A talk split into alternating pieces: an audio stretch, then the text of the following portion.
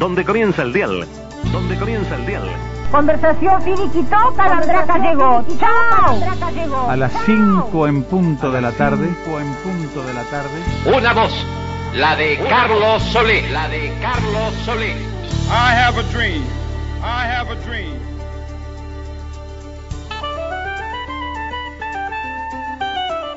Comienza un programa de radio. Un programa de radio. Introsi. La salteña, la salteña. Radioactividades. Radioactividades. Yo quisiera, llorando, decírtelo, mostrarte, decirte destrucción y que tú me entendieras. O decirte se fue, el verano se fue. O decirte no te amo y que tú me entendieras. Celebramos la palabra.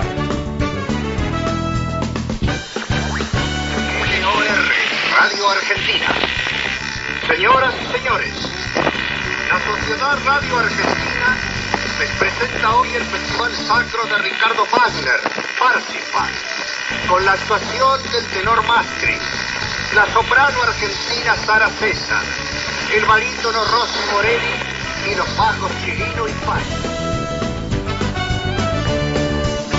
y comenzamos el programa de sábado con Cristina Fernández y la Filarmónica de Montevideo.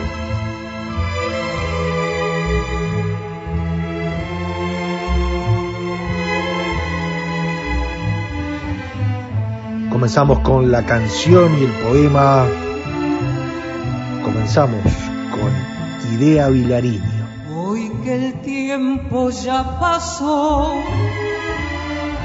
hoy que ya pasó la vida, hoy que me río si pienso, hoy que olvidé aquellos días, no sé por qué me despierto algunas noches vacías, oyendo una voz que canta y que tal vez es la mía. ¿Qué tal amigas y amigos de Radio Uruguay? Bienvenidos a Radio Actividades, el gusto de estar aquí en los 1050 de la onda media de Radio Uruguay, la red de frecuencia modulada del interior de RNU y con el gusto de estar este fin de semana con ustedes, sábado, domingo, cuando son las 12, cuando aparece también en la madrugada del acero de domingo y lunes los horarios de radioactividades. para que.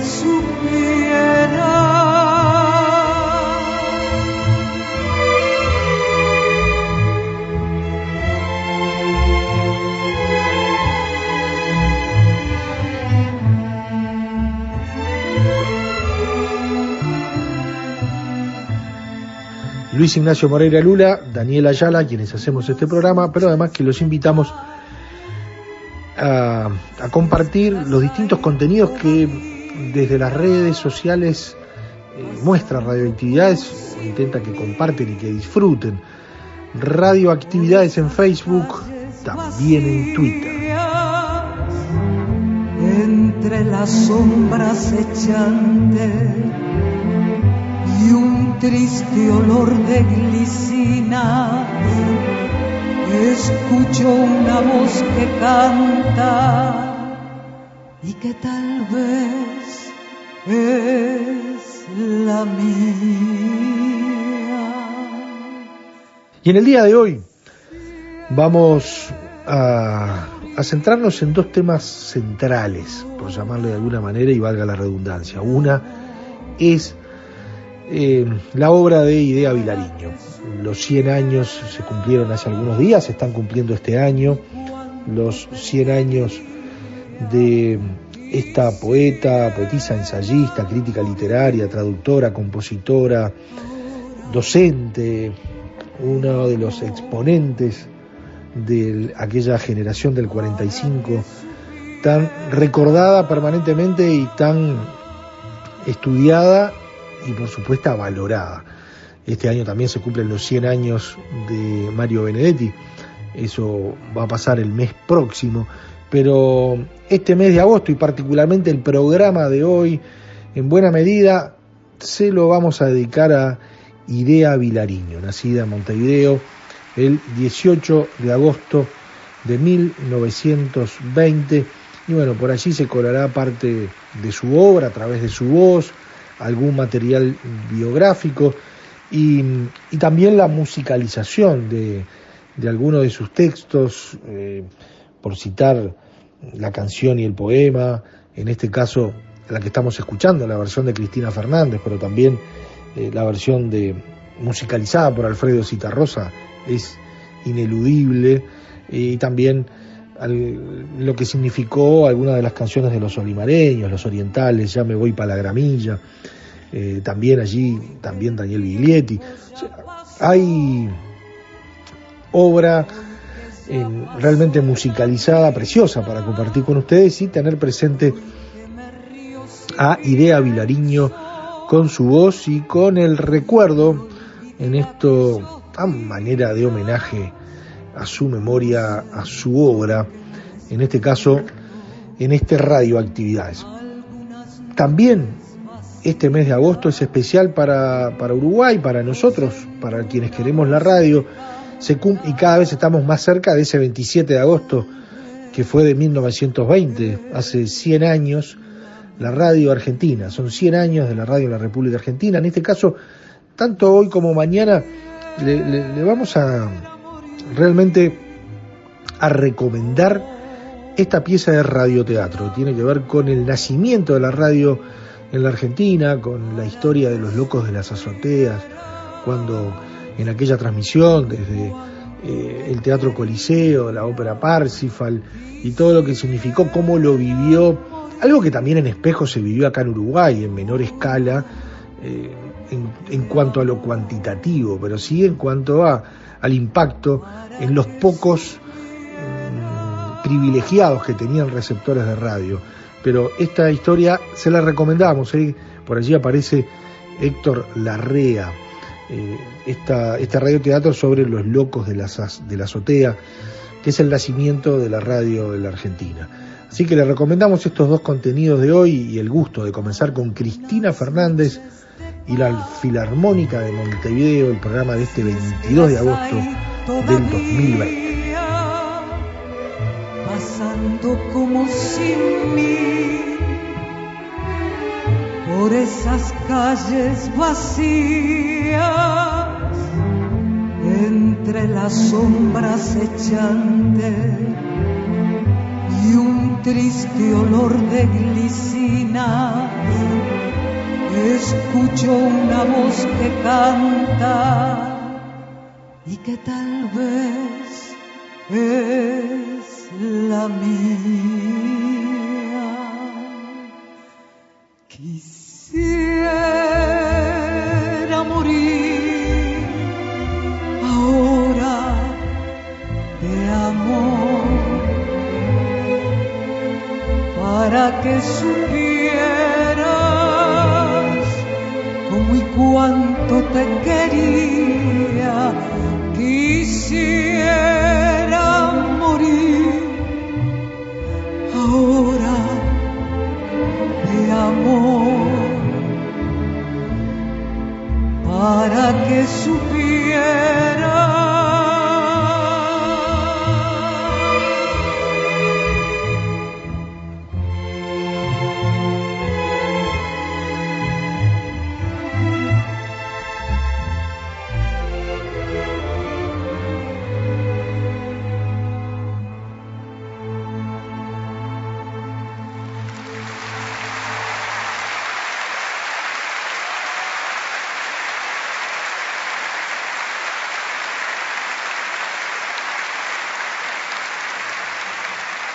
Facebook, Radioactividades.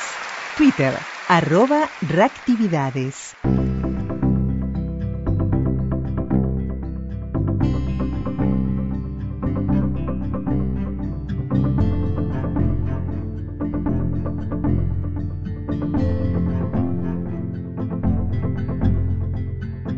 Idea Vilariño, poeta, ensayista, crítica literaria, traductora, compositora, docente, perteneciente al grupo de escritores denominado Generación del 45. Carta 1. Como ando por la casa diciéndote querido, con fervorosa voz, con desesperación de que pobre palabra no alcance a acariciarte, a sacrificar algo, a dar por ti la vida, querido, a convocarte, a hacer algo por esto, por este amor inválido.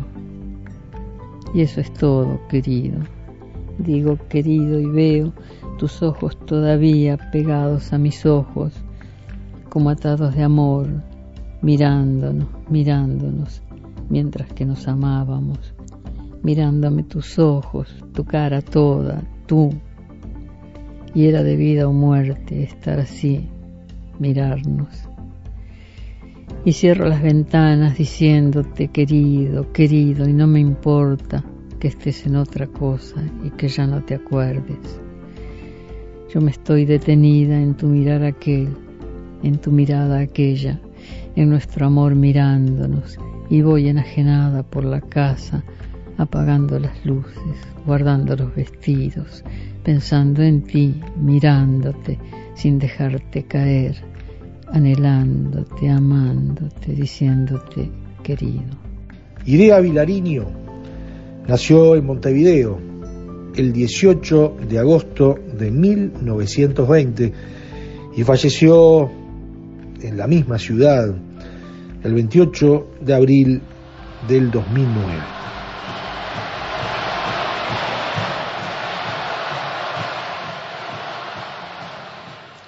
A mí me han provocado las emociones más grandes escuchar las canciones mismas, mías, como, como cosas anónimas, pero que se cantan por ahí. Muchas veces aparecen los orientales como cortina de una audición política o yo qué sé. Nunca, nunca tanta emoción como cuando, cuando volvieron los olimareños y la cantaron en el estadio. en una noche de lluvia, pero con el estadio lleno este, totalmente y toda la gente la corrió. Si no importaba que fuera o no fuera mía, pero la, emoción que tuve esa noche no la, no la he tenido con ningún poema. De todas partes viene sangre y coraje para salvar sus sueños. Los orientales vienen de las colinas con lanza y sable, entre la hierba frotan. Los orientales salen de los poblados del monte, salen en cada esquina esperan los orientales.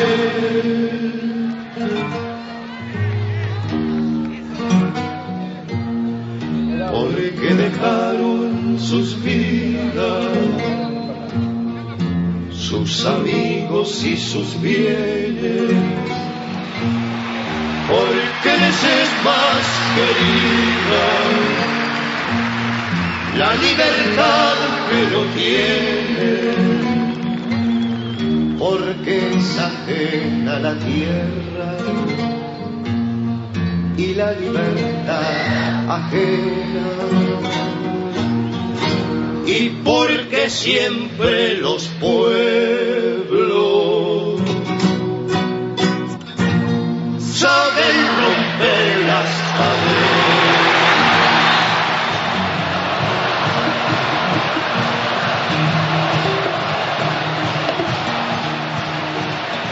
Escribió desde muy joven y su primera obra poética fue La Suplicante, editada en 1945. En años siguientes sería reconocida internacionalmente y premiada con distintos galardones y su obra eh, muy extensa marca eh, algunos nombres como Cielo Cielo, Paraíso Perdido, Nocturnos, Poemas de Amor, Pobre Mundo, entre otros. Canción. Quisiera morir ahora de amor para que supieras cómo y cuánto te quería. Quisiera morir, quisiera, de amor, para que supieras. Idea Vilariño fue profesora de literatura en secundaria desde el año 1952 hasta 1973, hasta la dictadura, reintegrándose en 1985 a sus tareas docentes. El amor. Un pájaro me canta y yo le canto, me gorjea al oído y le gorjeo, me hiere y yo le sangro, me destroza, lo quiebro, me deshace, lo rompo, me ayuda, lo levanto, lleno todo de paz, todo de guerra, todo de odio, de amor y desatado. Gime su voz y gimo, río y ríe, y me mira y lo miro, me dice y yo le digo, y me ama y lo amo. No se trata de amor, damos la vida. Y me pide y le pido, y me vence y lo venzo, y me acaba y lo acabo.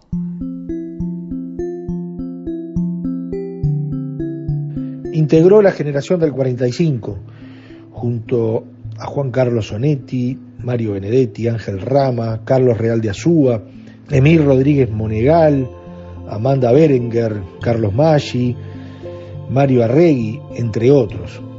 Y participó en numerosos emprendimientos literarios, siendo colaboradora de Marcha, de La Opinión, de Brecha, entre otros.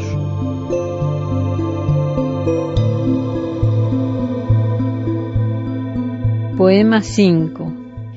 Cómo olvidarse, cómo desalojar el crudo recuerdo de la muerte esa desgarradora memoria, esa herida, si es el precio increíble, el altísimo orgullo. Como compositora, se puede mencionar cuatro canciones emblemáticas. A una paloma, musicalizada por Daniel Biglietti, la canción y el poema, musicalizada por Alfredo Citarrosa, y Los Orientales, y Ya me voy pa' la guerrilla, musicalizada por los olimareños. El miedo. Es amarillo afuera, ay Dios, es amarillo, como un pájaro seco, hiriente y desplumado, como que doloroso. Tiene miedo la tarde, tiene horror la mañana, el día que lastima o se tiñe de estiércol o se afila los dientes. La noche hace una casa negra, pura y de todos. La noche hace una casa, pero el terror golpea y la llena de ojos. Es amarillo afuera, ay Dios, es amarillo, como un pájaro muerto, como una aguja de oro, de hielo, como un grito. Es amarillo afuera y adentro es amarillo. Como les decíamos, Idea Vilariño a los 88 años falleció en Montevideo el 28 de abril del 2009.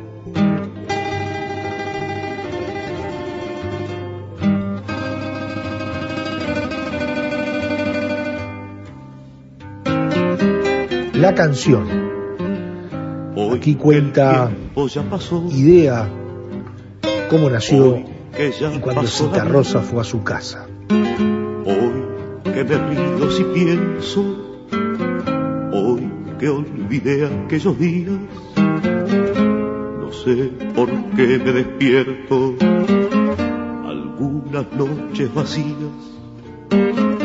oyendo una voz que canta y que tal vez es la mía. Una noche cayó en, mi casa de las Toscas, este, Cita Rosa, allá a medianoche, yo estaba pintando una pared con, Jorge Liberati, con Alma, estábamos en arreglos y este y él posiblemente pensaría encontrar una persona poética y nocturna y perdida por esos médanos, pero bueno, venía a pedirme una canción, que fue la que él tituló malamente la canción y el poema, se titulaba la canción. Supiera.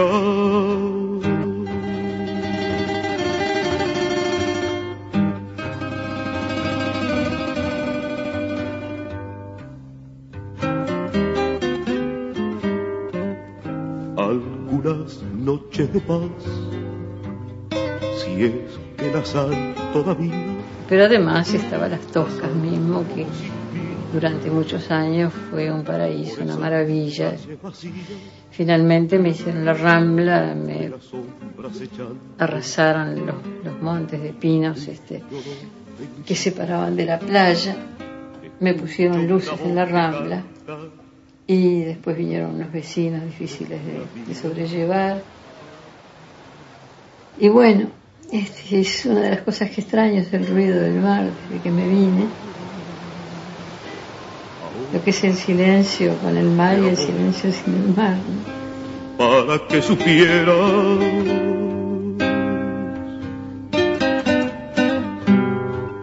cómo y cuánto te quería. Quisiera morir ahora de amor para que supiera.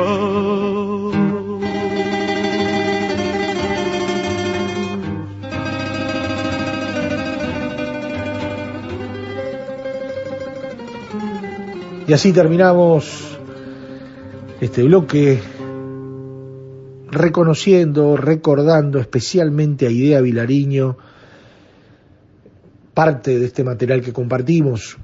Surgió de Idea de Mario Jacob, un documental del año 1997, también del sello Ayui Tacuabé, Idea Vilariño, Poesía. Nadie. Ni tú. Nadie, ni tú que me lo pareciste. Menos que nadie tú, menos que nadie. Menos que cualquier cosa de la vida. Y ya son poco y nada las cosas de la vida. De la vida que pudo ser, que fue, que ya nunca podrá volver a ser. Una ráfaga, un peso, una moneda viva y valedera. Celebramos la palabra.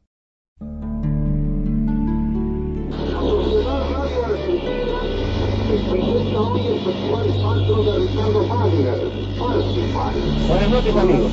Y hoy digo esto como si estuviera frente al micrófono de mano instalado en un estadio.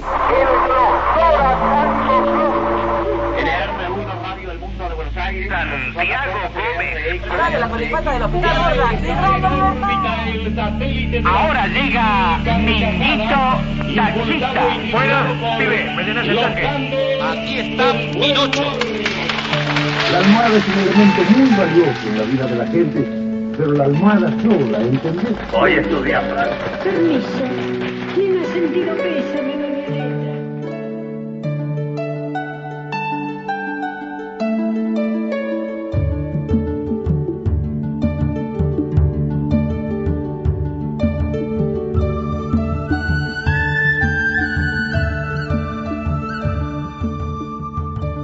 Y ahora es tiempo de meternos en la historia de la radio argentina. En este mes de agosto se cumplen 100 años de la radio en la Argentina y recordamos especialmente aquel 27 de agosto de 1920, la historia de los locos de las azoteas, eran estudiantes de medicina, la postre después médicos, la mayoría de ellos, que hicieron aquella transmisión ese 27 de agosto de 1920 de la ópera Parsifal desde el Teatro Coliseo.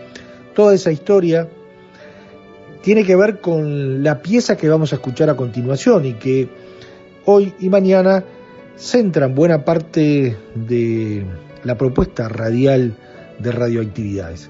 Es un radioteatro eh, de Radio Nacional de la República Argentina sobre esos locos de la azotea. Aparece la voz inconfundible de Héctor Larrea. 1920. El año comienza con malos augurios para la Argentina.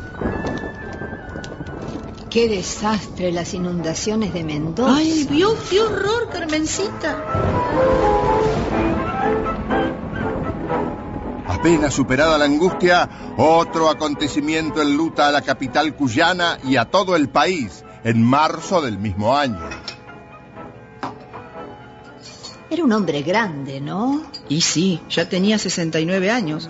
Aunque la edad no tiene nada que ver, era un talento. ¿Ah, sí? ¿No leyó nada de él? No, no, la verdad que no, Estercita. ¿Pero cómo? ¿Ni el Santo Vega siquiera? Pero le dije que no, querida. Voy a prestarle las leyendas argentinas, pero si no me las devuelve... ajá. Pero ¿cómo no se las voy a devolver? Un grande don Rafael obligado.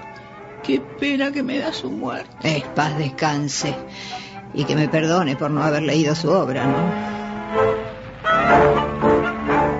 El 20 de junio el pueblo festeja conmovido el centenario de la muerte de Manuel Belgrano. Otros tiempos aquellos. ¿Fue al acto por la muerte de Belgrano? Sí, y cuando terminó me tentó pasar por Gati Chávez. Ay, sí, ¿qué se compró? Y mira. Ay, suegra, qué divino. Te gusta, ¿no? Hermoso, todo festoneado. Ay, habrá pagado una fortuna este camisón. ¿Decí cuánto? No sé, suegra, ocho, diez pesos. Cuatro pesos con noventa. No, una pichincha. Otro país, otra Buenos Aires.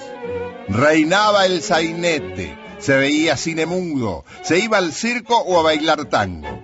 Flamantes fonógrafos Víctor alborotaban de música las casas.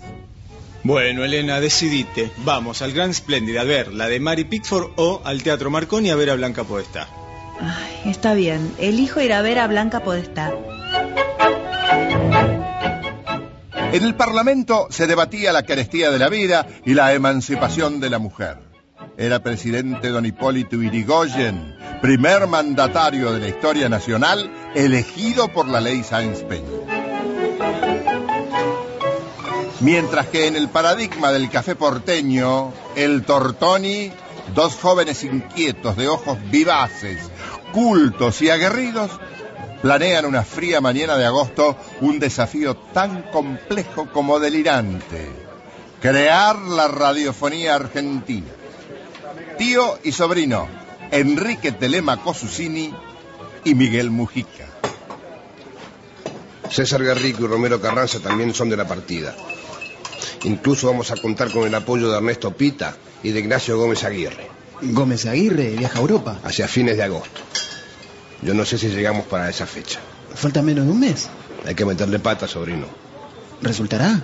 Mirá, muchachos, si un día pudimos escuchar por radio el canto de un gallo, debe existir la posibilidad de transmitir la voz humana. ¿Te imaginas lo grandioso que sería?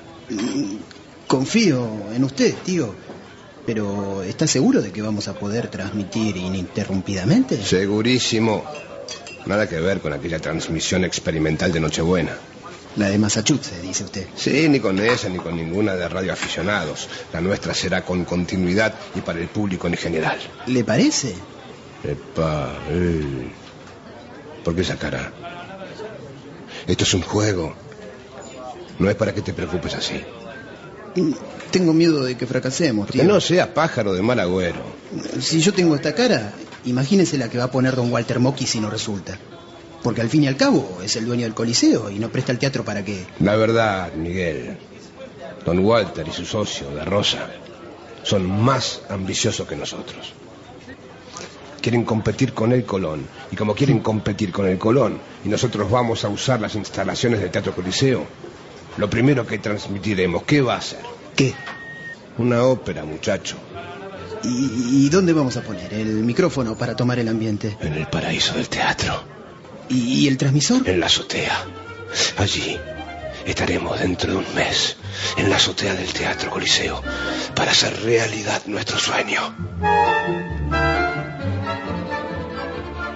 Y esa noche fría, la del 27 de agosto de 1920, cuatro entusiastas radiomaníacos que no excedían los 25 años, Enrique Susini, Luis Romero Carranza, Miguel Mujica y César Guerrico, en la azotea del Teatro Coliseo de Buenos Aires, atravesaron la pared de la fantasía.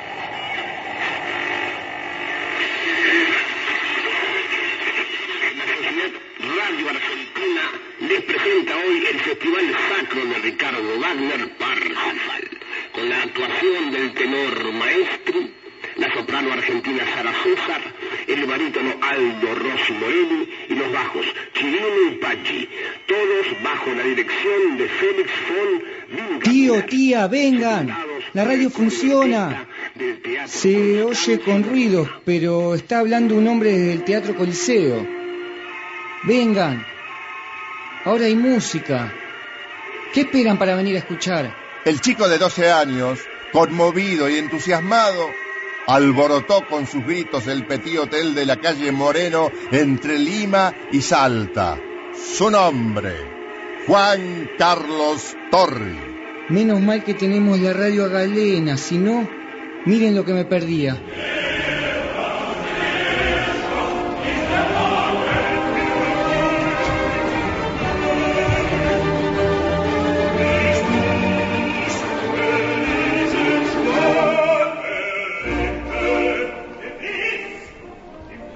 Real es ficción en Secretos Argentinos. ¿Usted escuchó lo que andan diciendo por ahí, doña Esther? No, no sé de qué habla, Carmencita. Pero parece ser que unos locos montaron una antena sobre un edificio de un teatro para transmitir una función teatral. ¿Cómo para transmitir? Y a mi nuera se lo contaron así. Ay, no entiendo. Bueno, yo tampoco. ¿Su nuera no le habrá hecho un chiste, Carmencita? No, no, no, no. También escuché hablar de eso en la panadería. Dicen que es un invento tan revolucionario, mucho más asombroso que el teléfono. No, no me diga. Sí, es la radio, doña Esther. Ja, Vaya a saber las barbaridades que escucharemos.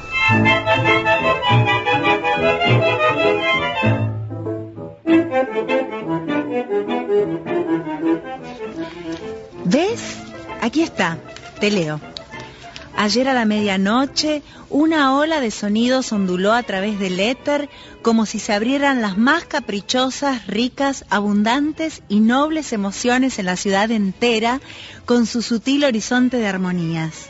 ¿De qué estás hablando, Elena? No, no entiendo nada. Oí, y durante tres horas, no solo aquellos iniciados en el secreto, sino muchos de los que por razones de su trabajo o conciencia, como marineros con buques equipados con radio o radiotelegrafistas, Cada vez te entiendo menos. ¿Qué lees? se esclavizaron escuchándolos y recibieron el regalo de Parsifal, ¿De qué? la obra de Wagner. ¿Podés aclararme todo lo que dijiste? No hay nada que aclarar. Carlos, quiero una radio. ¿Qué? Días después, Son unos locos. Encima, uno de ellos se puso a hablar. Ay, suegra, no les diga, locos. Menos que menos al que, como usted dice, se puso a hablar. ¿Qué? ¿Lo conoces? Se llama Enrique Susini y es doctor. Será doctor, pero es un loco. Y decime, ¿vos de dónde lo conoces? Porque que yo sepa, no es tu médico de cabecera. Claro que no, mamá. Conozco su nombre porque se habla de él en todas partes. Mm. Todavía siguen transmitiendo y él se dirige a la gente, anuncia las óperas. Y bueno, bueno, que hable todo lo que quiera. Ya se le va a secar la garganta. O se va a cansar. Si el doctor Susini se cansa, tendrá quien lo reemplace, porque no trabajó solo. Fueron cuatro o cinco los que estuvieron ahí en la azotea del Teatro Coliseo. Ah, así que son cuatro o cinco los locos de la azotea. no, yo no deseo que se caigan porque no es de buena cristiana desearle el mal al prójimo, pero... eh, Sí, me gustaría que alguien les corte los cables. Bueno, si es que tienen cables, ¿no? O, o que se le rompa la antena, porque dicen que hay una antena. Así se dejan de embromar con ese invento de la radio. Ah, parece que está bien informada. ¿Y cómo no va a estar bien informada si en la ciudad no se habla de otra cosa? Tomá, calenta un poco el agua. Bueno, ¿Y cuándo fue que transmitieron? Hace tres días. Acuérdense de lo que yo les digo. El 27 de agosto de 1920 va a pasar a la historia. Pero qué historia ni qué ocho cuartos. Van a empezar a decir barbaridades por la radio. Yo no, no, no, no estoy dispuesta por nada del mundo a escucharlas. ¿Cuánto miedo al cambio, mamá? Ah, no digas pavadas, ¿querés? Eh, Elena, ¿me das un matecito? Antes de que calientes el agua. Con gusto. Y sin azúcar. Bueno. Me estoy cuidando. Así es con la modernidad. Ahora tenemos un nuevo chiche, la radio. Carlos, Amor, ¿Sí? compremos una radio. ¿Qué decís? Quiero que tengamos una radio, mi amor. Lo que faltaba. Cómo me gustaría escuchar a Susini y toda esa música que dicen que pasan. Se los digo una sola vez y no lo voy a repetir. Compran una radio y yo me voy de esta casa.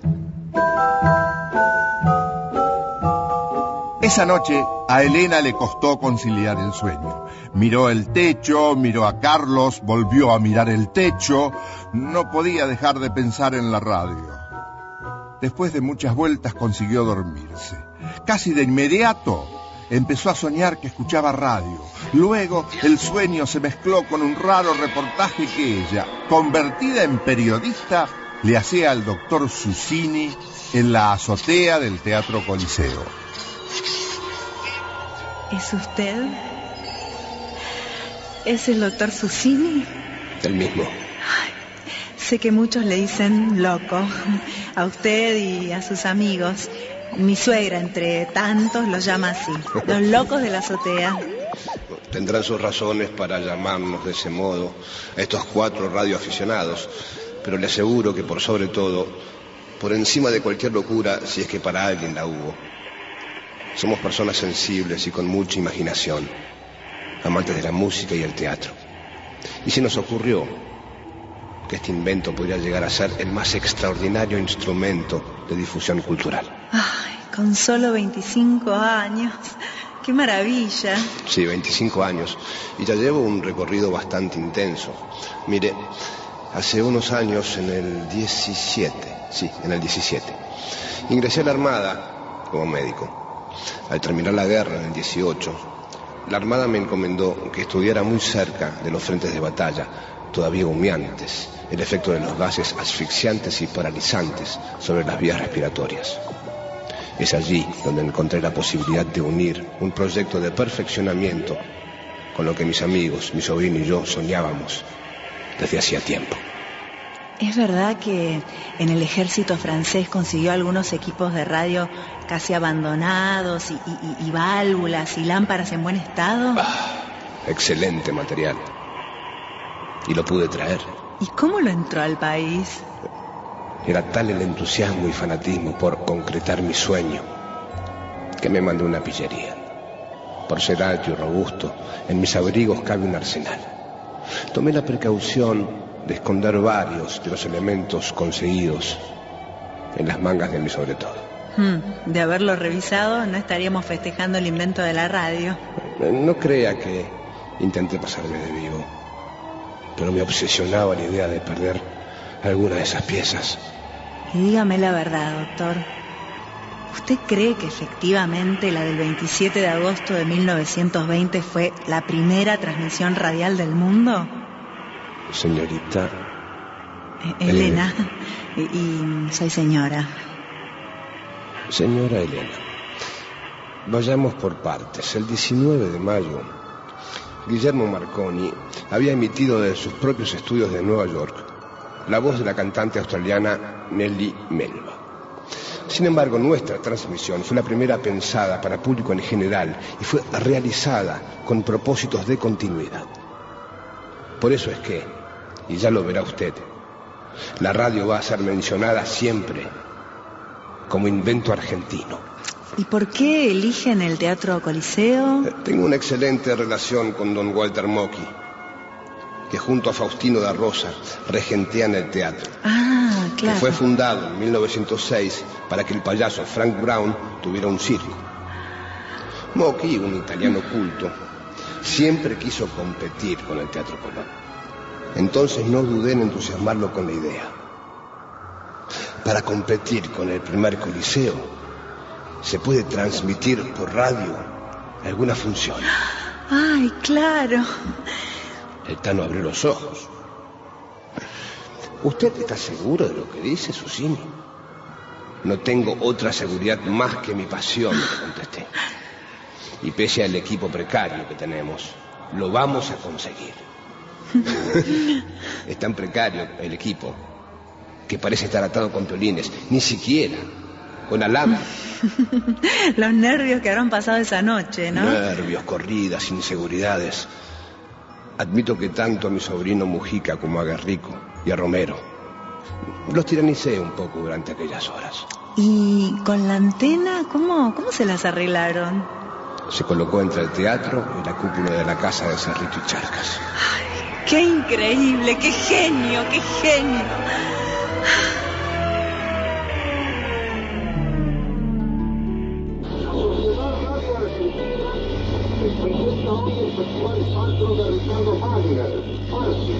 Buenas noches amigos. Y hoy digo esto como si estuviera frente al micrófono de mano instalado en un estadio.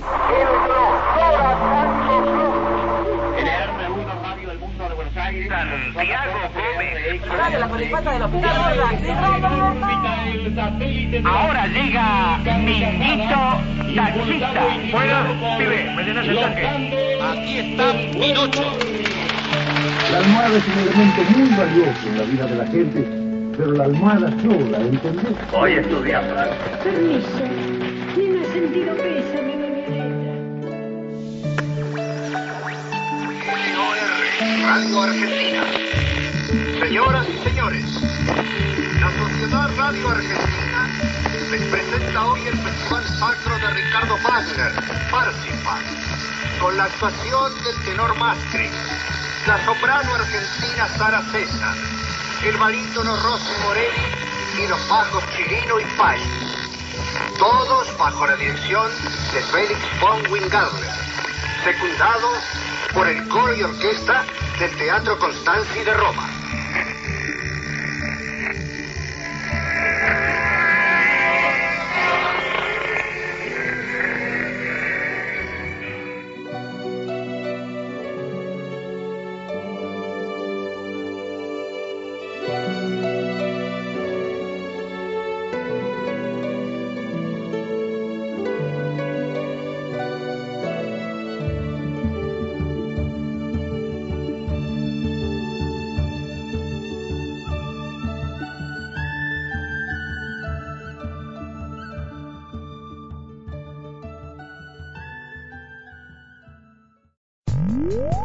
Facebook, Radioactividades. Correo arroba radioactividades.org. Twitter, arroba reactividades. Arroba reactividades.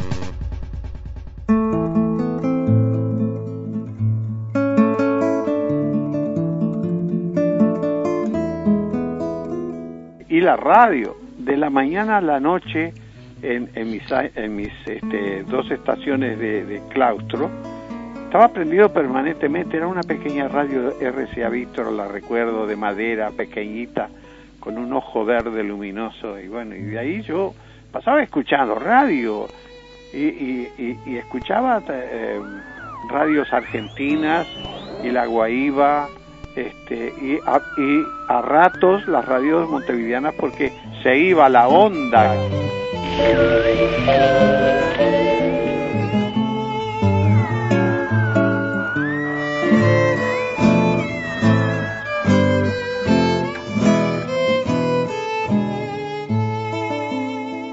Tengo una noticia para usted. La magia vive en la radio. Viven en la radio.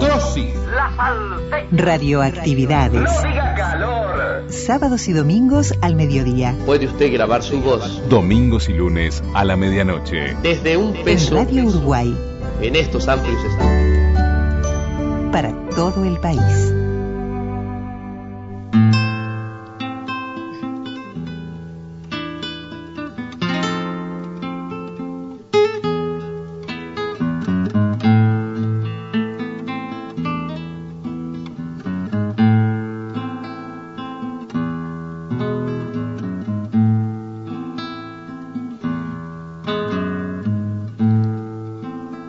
Hoy que el tiempo ya pasó,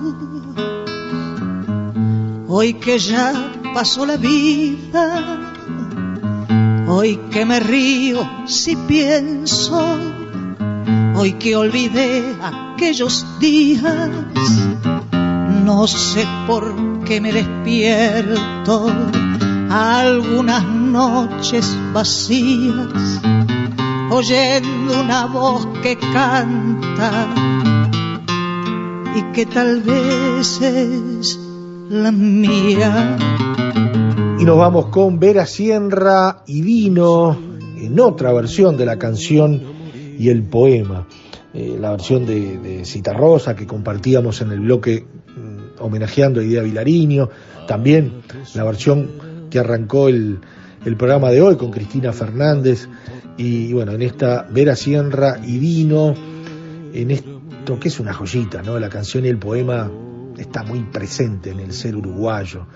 Y, y, bueno, para nosotros fue un gusto compartir este programa con ustedes, que anduvo en los caminos de Idea Vilariño, a través de su voz, de su obra, eh, también y sobre todas las cosas, eh, más allá de su voz y de su poesía, la musicalización correspondiente de algunas canciones que, como les comentábamos hace instantes, son himnos eh, de nuestra cultura, que, que la tenemos bien adentro en el recuerdo, pero que además siempre surgen estas, estas obras realmente, obras de arte impresionantes que, que IDEA hizo posible que existieran y, y, grandes también hicieron posible que se transformaran en canciones y, y teníamos varios de estas eh, en, en, el programa de hoy. También teníamos presente la radio en la Argentina, Los Locos de la Azotea, esta historia que radio teatralizada por Radio Nacional hoy tuvo su primera parte, mañana eh, tiene su segunda parte, se la recomendamos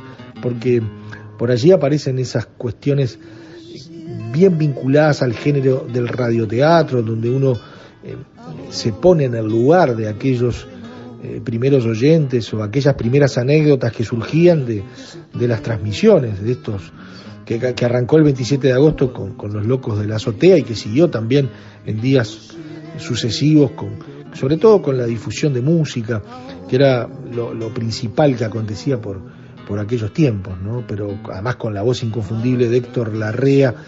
Así que mañana la recomendamos porque también nos ponemos un poco de la nostalgia desde la radio y aparecen las nostalgias de tiempo ido con Mario Rivero y también viviremos la nostalgia que ya está cerca, una nostalgia bien diferente a todas las anteriores que, que hacen a la radio y por allí van a surgir esas voces que, que surgen desde el archivo y que, y que tanto queremos y que son buena parte de nuestra propia historia radial y de la historia uruguaya, podríamos decirlo, más allá de la radio.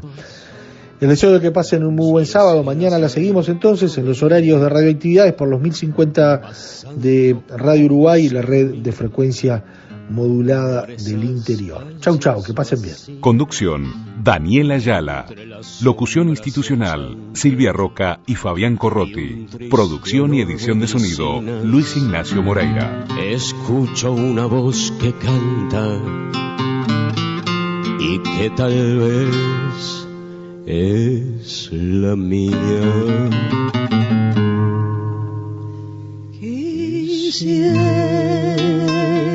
morir ahora de amor